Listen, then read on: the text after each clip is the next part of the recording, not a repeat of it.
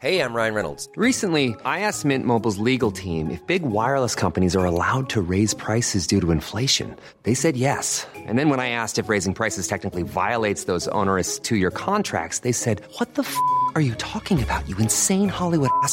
So to recap, we're cutting the price of Mint Unlimited from $30 a month to just $15 a month. Give it a try at mintmobile.com slash switch. $45 upfront for three months plus taxes and fees. Promo rate for new customers for limited time. Unlimited more than 40 gigabytes per month. Slows. Full terms at mintmobile.com.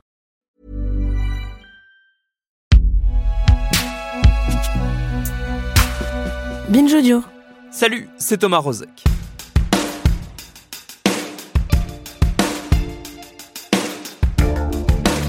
Ça fait bientôt 4 ans que Rachida nous a quittés, mais son souvenir, sa musique et son incroyable personnalité sont encore bien présents.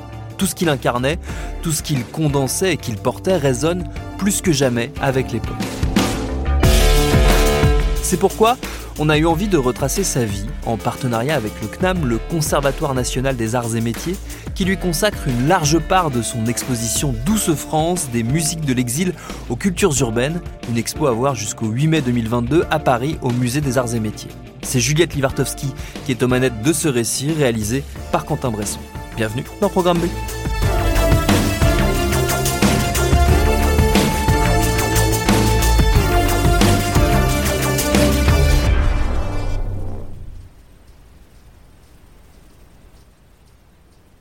Nous sommes en 1958 à Sig, à une cinquantaine de kilomètres d'Oran, en pleine guerre d'indépendance algérienne.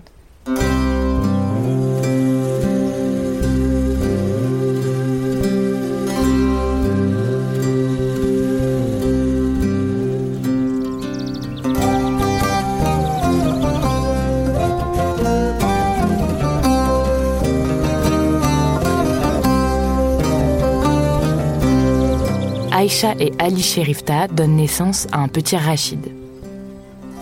À la préfecture, ce sont des Français qui notent son nom dans le registre. Ta avec deux A, qui signifie bon guide, devient Ta avec un H, écrit à la française donc. Rachid grandit avec les yeux d'un enfant qui ne saisit pas toute l'horreur qui est infligée à son pays. Il est proche de sa mère, qu'il a eue très jeune, à l'âge de 17 ans, et qu'il n'appelle d'ailleurs jamais maman. Il traîne toujours dans ses pattes, ainsi que dans celles de toutes ses copines, au marché, au hammam, au café. Rachid fréquente l'école très tôt, chez les bonnes sœurs, car son père tient à ce que ses enfants soient instruits. Mais ce que Rachid préfère, c'est passer son temps au cinéma, à Oran. Il se met même à vendre des bouts de ferraille pour pouvoir s'acheter des tickets d'entrée. Et il va tout voir, du western au Bollywood, en passant par des films avec Elvis Presley.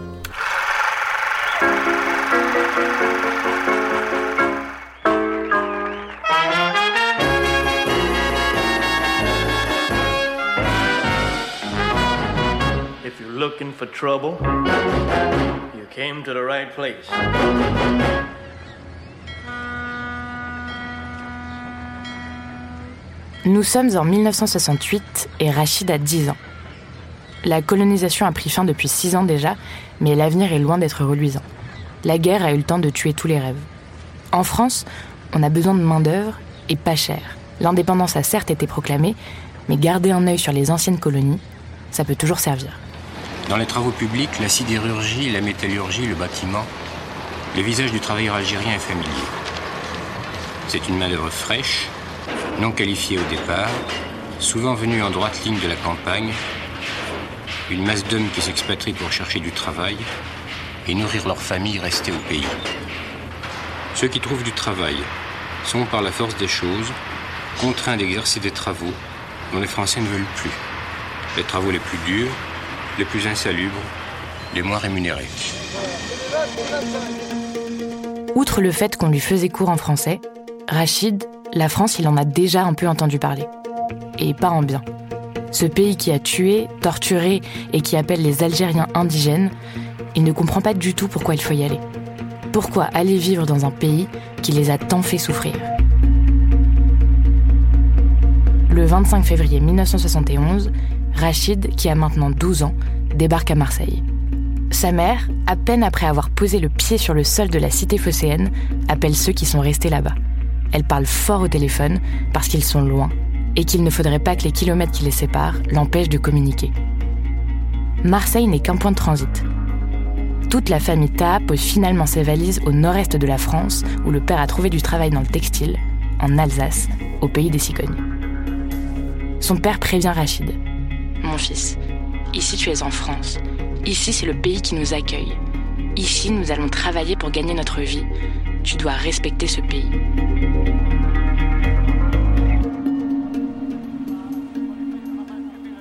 Respecter ce pays, mais ne surtout pas s'y projeter. À la maison, tout est protégé par des bâches en plastique, y compris le canapé et la télé. Car chacun l'a bien intégré. Tout est temporaire, et bientôt, ils rentreront chez eux. On vit dans le provisoire, dans l'attente de retrouver ses habitudes là où on les a laissées, à Sig, en Algérie.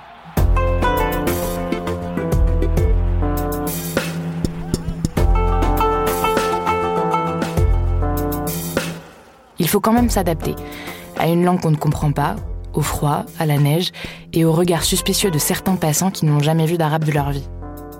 Rachid grandit dans ce paysage, devient un bel ado, s'affirme davantage et fait pas mal de conneries d'ailleurs, aux grandes dames de son père qui tient à ce qu'on ne les remarque pas. Il ne faut pas faire de vagues, Rachid. Il va donc s'intégrer à sa sauce, avec le foot. Il faut dire que le regard des autres change direct dès lors qu'on s'est dribblé. Petit à petit, le temporaire devient le quotidien et la famille Taha réside toujours en France. Rachid entre au lycée où, dès son premier jour de cours, il se fait traiter de bougnoule par un autre élève. Rachid ne sait même pas ce que ça veut dire, mais comprend presque instantanément qu'il n'est plus vraiment de là-bas, mais qu'il n'est pas tout à fait d'ici non plus.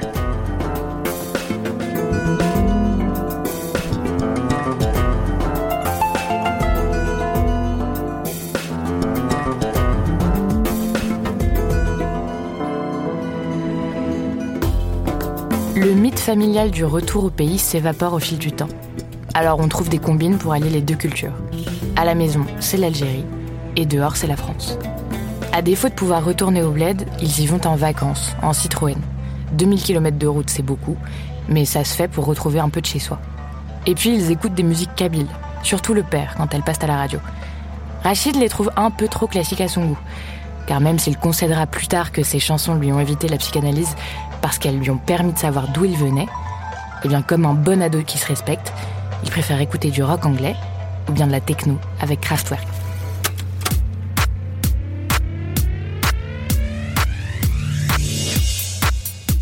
En tout cas, il préfère mille fois faire ça que d'aller en cours.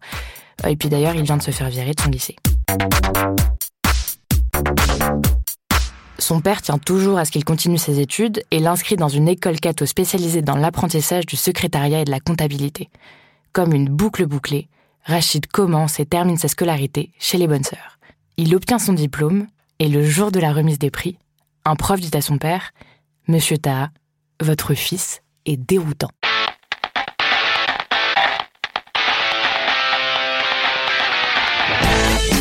À la fin des années 70, la famille s'installe à Lyon. La main-d'œuvre est toujours largement bienvenue ici, mais on tente de contrôler les venus. Les immigrés, c'est bien quand ça travaille, mais sinon ça prend trop de place. En gros, vous avez intérêt à bien garder votre boulot, sinon vous perdrez votre titre de séjour.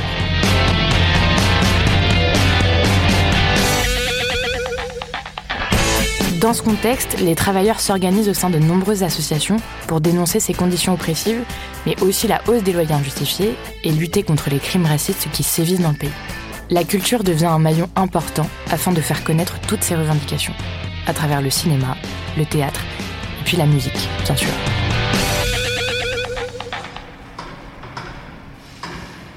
Fin 70, Rachid débarque à l'usine Thermix de Lyon. C'est là qu'il y rencontre deux frères, Mohamed et Mokhtar Amini. Rachid, même s'il ne sait que taper sur des casseroles, leur dit qu'il est percussionniste, mais aussi qu'il sait chanter et qu'il écrit, à ses heures perdues, des poèmes, ici ou là. Tous les trois décident de monter un groupe. Ils s'en foutent de devenir des rockstars, à vrai dire ça ne leur traverse même pas l'esprit. Ce qu'ils veulent, ce sont juste des moments rien qu'à eux, où ils peuvent se mettre à dégueuler tout ce qu'ils ont sur le cœur. Je m'appelle Rachid, je suis né euh, à Waran, à Oran.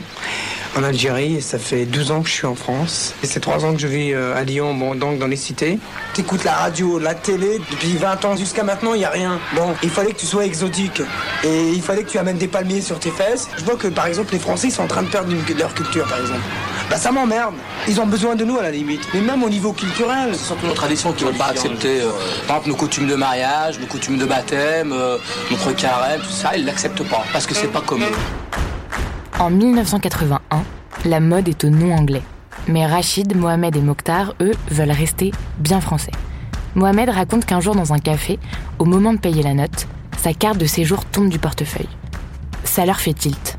Ils s'appelleront Carte de séjour. Alors des images de Tonton Sagaise, carte de séjour et Rachid, un chanteur étonnant qui a des choses à dire.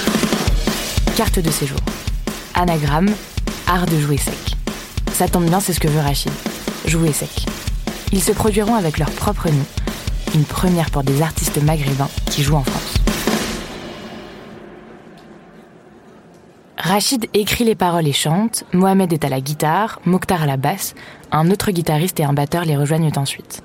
Toute cette joyeuse bande est largement influencée par les Clash et le mouvement punk british entre autres, mais aussi par Chuck Berry, James Brown, Jimmy Cliff, les Who, Frank Zappa ou encore Iggy Pop. Ils démarrent en se produisant d'abord dans des lieux confidentiels, dans des circuits alternatifs et associatifs à Lyon. L'ambition pour eux, ce n'est pas de faire du rock arabe, mais d'être des Arabes qui font du rock. Ils s'inspirent de différents styles, du rail, du shahabi, du rock ou encore du punk. Rachid écrit dans un arabe de la rue, qui n'est pas littéraire ni trop châtié, et qui redonne ses lettres de noblesse à l'argot au populaire. Pour beaucoup, c'est réconfortant et déjà transgressif. Faire du rock en arabe, dans une langue de l'immigration, c'est vrai que c'est révolutionnaire. D'autant que la première chanson du disque, Zoubida, parle des mariages forcés au travers de l'histoire d'une adolescente que les parents veulent marier de force et qui finit par se suicider. En 1982, c'est MeToo avant l'heure.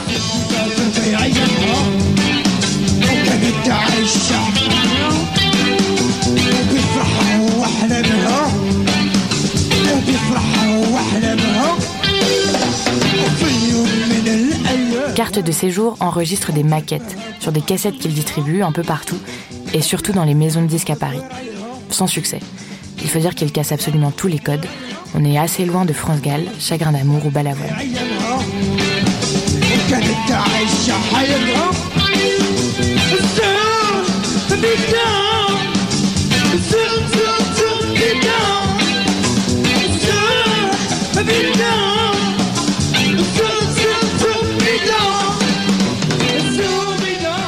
Début des années 80 en France, le climat est inflammable. De 1981 à 1983, on dénombre 42 crimes racistes. Dans les séries, à la radio ou à la télé, pense à Michel Leb, ça stigmatise en toute décontraction. Je suis africain Ah mais oui Je suis le fils de Bokassa présentement là. Le fascisme, le racisme, l'antisémitisme, ça tout cela, c'est ce qui m'est en général reproché par la presse communiste et celle qui lui est directement liée. Des émeutes éclatent et est organisée une grande marche pour l'égalité et contre le racisme, une marche renommée Marche des Beurs.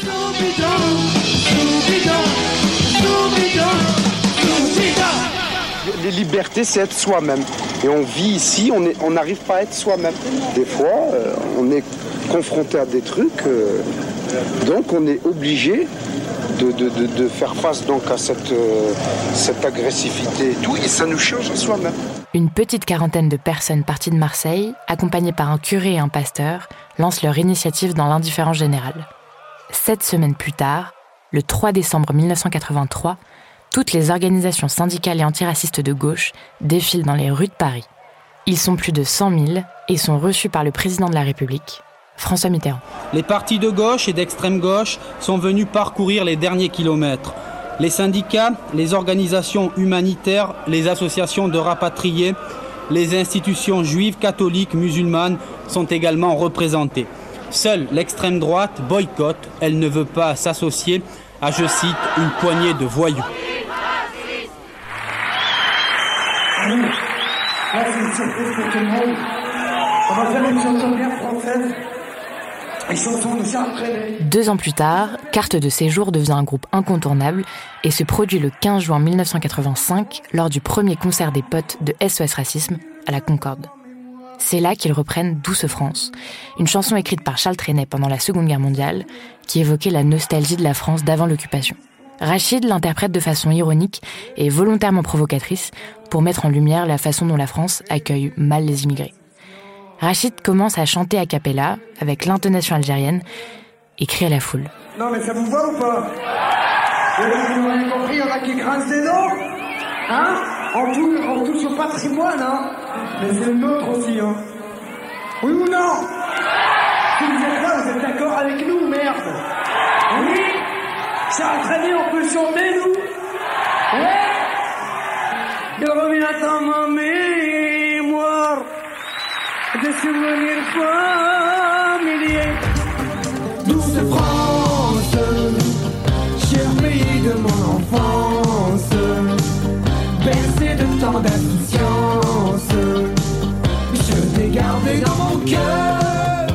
En 1984, Carte de séjour squatte le top 50 avec l'album Roromanie, puis disparaît mystérieusement. En 1986, ils intègrent le morceau 12 France à leur album. À l'époque, un débat sur le droit du sang ou le droit du sol fait rage dans le pays. Rachid y a cru, que cette chanson pourrait dépasser les hostilités.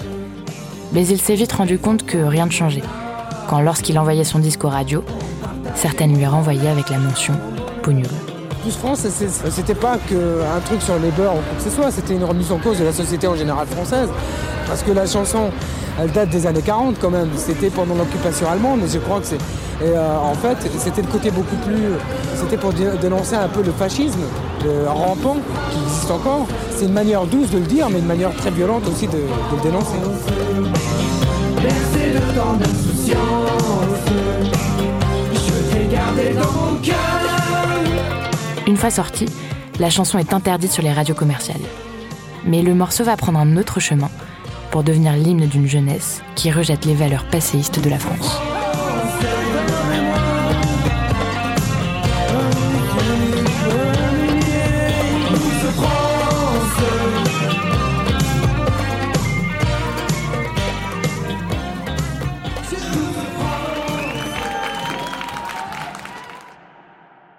Carte de séjour n'est pas programmée dans les grandes radios, mais leurs propos sont récupérés, souvent à leurs dépens, par des associations comme SOS Racisme ou par le Parti Socialiste. Rachid déclare dans une interview Vous savez, avec un nom arabe comme le mien, on ne peut pas être qu'un artiste. On est forcément d'abord un phénomène social. À propos de SOS Racisme, il disait Le pouvoir a créé une sorte de bourgeoisie issue de l'immigration. Mais ces gens-là n'avaient déjà plus grand-chose à voir avec nous. Ils avaient leurs entrées au palace ou au bain-douche, où les Arabes et les Noirs étaient indésirables. Quant au Parti socialiste, Jack Lang, ancien ministre de la Culture, avait fait distribuer les 45 tours de 12 France à l'Assemblée nationale en espérant avoir une tribune. À partir de là, le groupe va prendre ses distances avec cet antiracisme qu'il considère moralisateur et paternaliste, ce qui ne les empêchera pas d'être toujours présents sur le terrain des luttes. Ils sont catégoriques, ils ne veulent pas être l'hymne de l'intégration des beurs. Dans une interview à France Inter, au journaliste Gérard Lefort qui lui demandait Ne craignez-vous pas de devenir un porte-parole sur l'Algérie? Rachida a répondu Porte-parole de qui? Porte-parole de quoi? Je réponds toujours Porte de Clignancourt. À 5h moins le quart ce matin, premier coup de pioche sur le mur de Berlin. Chacun leur tour, ils prennent la pioche, cassent un morceau du mur qu'ils gardent dans leur poche en souvenir. En 1989, en même temps que le mur à Berlin s'écroule, le groupe Carte de séjour se sépare. Et Rachid quitte Lyon. J'avais l'impression de tourner en rond. J'avais envie de monter à Paris parce que je pensais qu'il n'y avait qu'à Paris que je pourrais tenter des choses nouvelles. En 1991, Rachid sort son premier album solo, Barbès.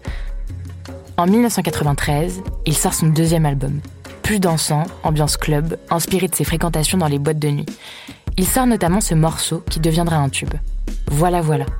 Un titre qui interpelle l'opinion publique sur la réalité de l'extrême droite en France et la banalisation du FN et de ses idées. Voilà, voilà, ça commence.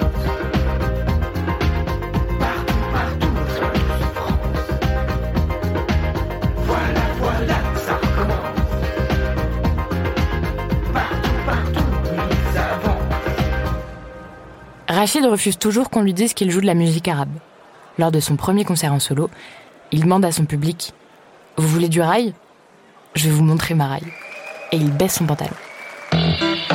Dans les années 1990, il travaille beaucoup avec le musicien Stevie Lage qui l'aide à mettre en place sa fusion orientalo-électro-rock.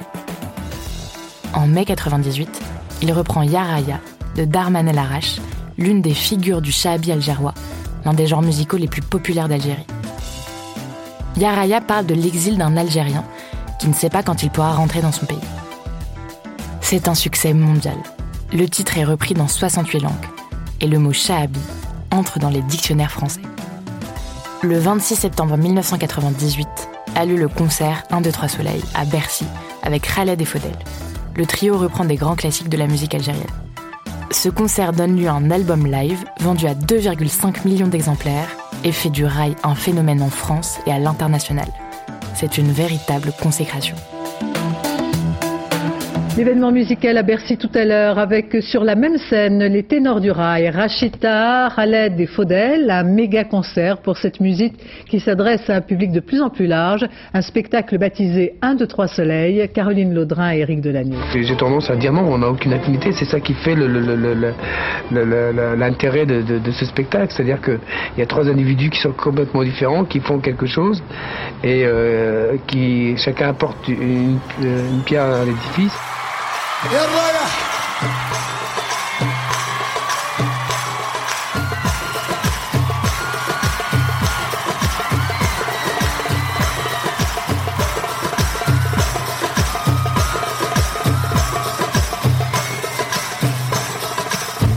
Dans les années 2000 à 2010, Rachid continue de faire des tournées et d'enregistrer des disques en mêlant toutes ses influences.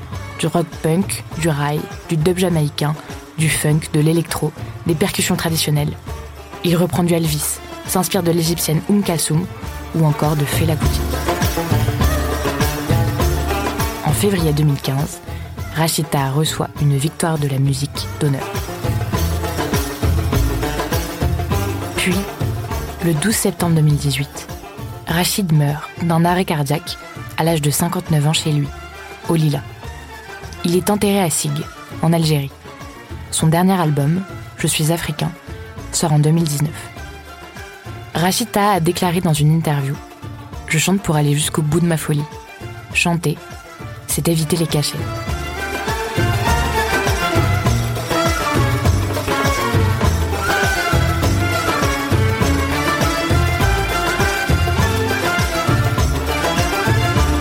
Rachid, avec ses blousons en cuir, ses boucles d'oreilles, ses chapeaux de forme, ses cheveux noirs toujours ébouriffés, est resté punk jusqu'au bout du bout. Il aura profondément marqué la chanson française en inventant un genre qui n'existait pas avec son groupe Carte de séjour, puis avec toutes les collaborations qui ont suivi. En 35 ans de carrière, il a mélangé les styles et les langues. Il a travaillé avec les plus grands noms du rock, il a joué avec Mick Jones des Clash, Brian Eno en reprenant Rock the Casbah sur scène avec eux, a chanté avec Damon Albarn de Blur ou encore Patti Smith. Carte de séjour aura été pour toute une génération la bande originale de nombreux combats, le moyen de redécouvrir un patrimoine, de se réconcilier avec ses racines ou de revendiquer fièrement qui on est, qu'on est chez nous, nous aussi. Rachid Taha a incarné ce moment beurre en France, sans l'avoir forcément décidé. Avant que le débat sur l'islam n'accapare le récit national. Avant que les polémiques sur le voile ou la viande halal dans les cantines ne polarisent le débat. Avant que la figure du beurre ne se métamorphose en une figure dangereuse du jeune de banlieue. Comme une ritournelle sans fin, ce que Rachid Taha dénonçait il y a 20 ans nous explose aujourd'hui en pleine figure. Merci. Merci. Oh,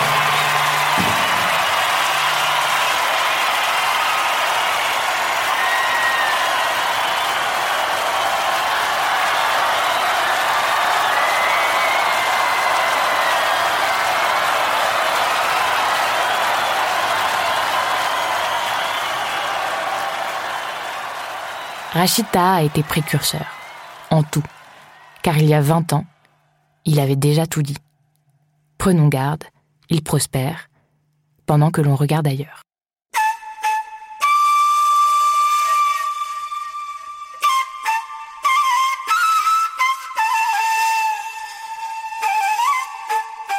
Cet épisode a été réalisé en partenariat avec le CNAM, le Conservatoire national des arts et métiers, à l'occasion de l'exposition 12 France des musiques de l'exil aux cultures urbaines.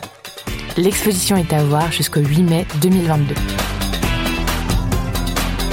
Autrice et narratrice, Juliette Livartowski. Réalisation, Quentin Bresson. Recherchiste, Cyrine Azouaoui. Merci aux commissaires de l'exposition Myriam Chopin et Naïma Yahi. Et merci au CNAM.